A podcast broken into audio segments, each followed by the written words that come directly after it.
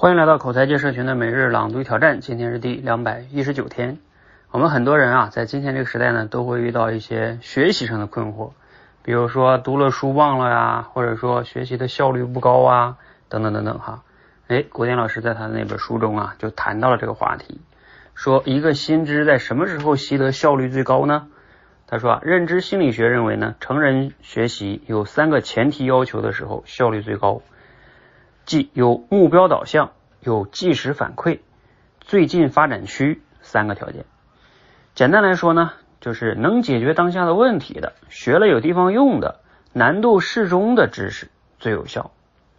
为什么我们在国内学个英语口语十二年都学不好呢？丢到国外三个月就能交流了？因为在国外啊，交流是刚需，有地方练习，老外对你的发音呢很宽容，难度适中。这种时候啊，三个条件都具备，效率就高，你学的就快。所以啊，你反过来也能理解为什么刷那些什么管理者必读的多少多少本书这样的书单，或者是对你意义不大的，因为这些认知资源的目的性弱，缺乏实践环境，且难度不统一。那些标题党的微信文章，比如不看这篇文章错过了一个亿。更是凭空造出了一个需要解决的问题。你思考一下，即使你真的遇到了能让你获得一个亿的方式，这是你当前的问题吗？这是你当前的水平吗？这是你学了就能用的东西吗？我已经关掉朋友圈功能一个月了，并没有错过身边任何值得学习的东西，因为我学习的东西是极其功利的，从遇到的问题出发。从我能实践的领域出发，去找合适的认知材料。这样一来呢，读的东西会少很多，基本解决了知识太多的问题了。好，来自于古典老师的《跃迁》这本书哈，读了今天内容呢，给你哪些感触和思考哈？好，我觉得我们非常有必要复习一下哈，前边古典老师谈到这个成人学习的三个必要条件，叫目标导向、即时反馈、最近发展区。啊，通俗的说呢，就是能解决当下问题的，学了有地方用的，难度适中的知识最有效哈。啊，这个呢，因为我们就是做成人的演讲口才的学习哈，只不过呢，可能国典老师说的这一方面是知识类的，然后我们这个呢，除了是知识，可能更是一种技能哈。那也是同样适用于这个哈，就像很多人学口才也是同样的啊，为了学口才啊，去看了多少多少本口才的书。啊，甚至学了很多很多的知识技巧，但是呢，他最大的问题就是在于，有的人是其实没有那么迫切啊。这个是，如果你真的迫切，那还有另外两个问题，就是学了没地方用，或者是这个难度不可控。你看，有的人一教你什么练口才的多少种方法，你有必要学那么多种方法吗？或者有一些技巧，哎，你看似他这个技巧说的挺有道理，但是其实你以你目前的能力，你驾驭不了。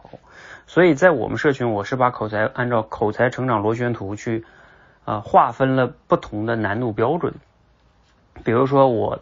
会认为口才有两个关键要素，一个呢就是我们在讲话的时候的准备时间的长短啊。你看每个人在这个维度上他的基础是不一样的，有的人 准备仨小时，他也无法讲三十分钟脱稿讲哈。有的人呢可能不需要准备也能讲三十分钟。你是不是这个即兴表达能力是不同的呀？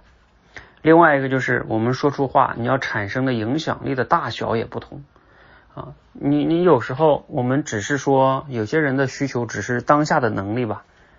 他只是说我能站起来面对当众把话流畅的说出来，不恐惧不卡顿就可以了。这个就是在我们的这个训练的体系中叫当众表达，能。脱稿的自信的把自己的想法说出来就行了，我不需要甚至产生多大的影响力，我也不需要讲的多精彩多漂亮，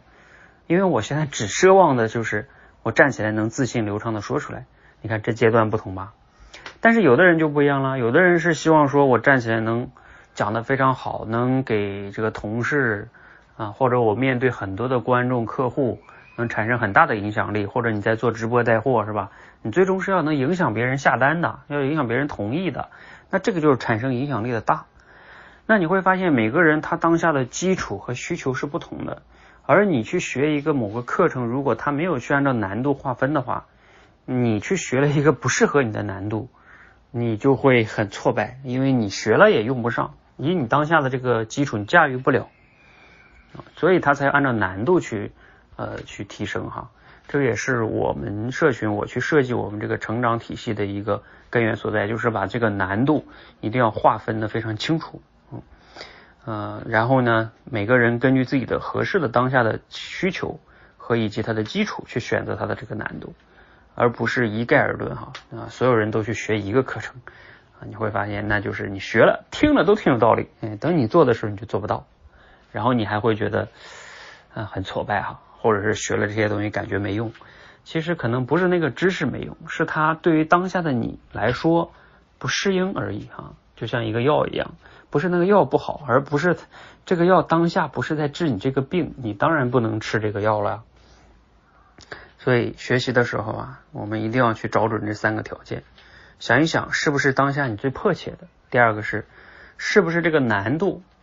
是适合你的。第三个，你学了之后是不是能有一些练习啊和应用，这些就是获得反馈嘛。否则你光学没有练习和应用。那你肯定只是懂得了很多道理，还是过不好这一生，也练不好这一项技能和学不明白这一项知识哈。